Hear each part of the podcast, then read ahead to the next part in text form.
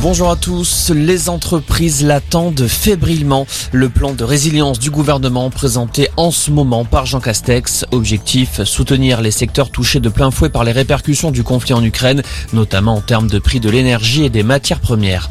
Pendant ce temps, Vladimir Poutine l'assure, l'opération militaire russe est un succès. Il l'a dit lors d'une intervention à la télévision. Il a une nouvelle fois promis ne pas avoir l'intention d'occuper l'Ukraine euh, tout en fustigeant les sanctions occidentales. Gérald Darmanin en Corse à partir d'aujourd'hui, visité du ministre de l'Intérieur pendant deux jours, alors que les tensions montent sur l'île après l'agression d'Ivan Colonna en prison. Gérald Darmanin se dit ouvert aux discussions sur l'autonomie de la Corse. Il souhaite s'inspirer de la Polynésie française qui bénéficie d'une très large autonomie. Le ministre de l'Intérieur appelle à un retour au calme alors que dimanche à Bastia, une manifestation a fait près d'une centaine de blessés. Merck est définitivement condamné. Le laboratoire allemand va devoir indemniser plus de 3300 personnes après le changement de formule du Levothyrox. La Cour de cassation a rejeté le pourvoi de l'entreprise. La nouvelle version du médicament provoquait des effets secondaires.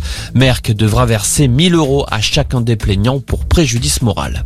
Les Français pourront bientôt se faire rembourser leur séance chez le psychologue. Le dispositif, promis par Emmanuel Macron en septembre dernier, sera opérationnel dès le 5 avril.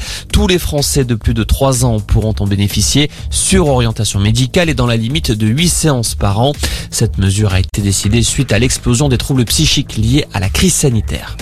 C'est une avancée pour les personnes homosexuelles en France. Elles peuvent dès aujourd'hui donner leur sang et ce sans condition. Jusqu'ici, elles devaient respecter une abstinence de 4 mois pour pouvoir donner. Désormais, les formulaires de don du sang ne comportent plus de questions sur l'orientation sexuelle.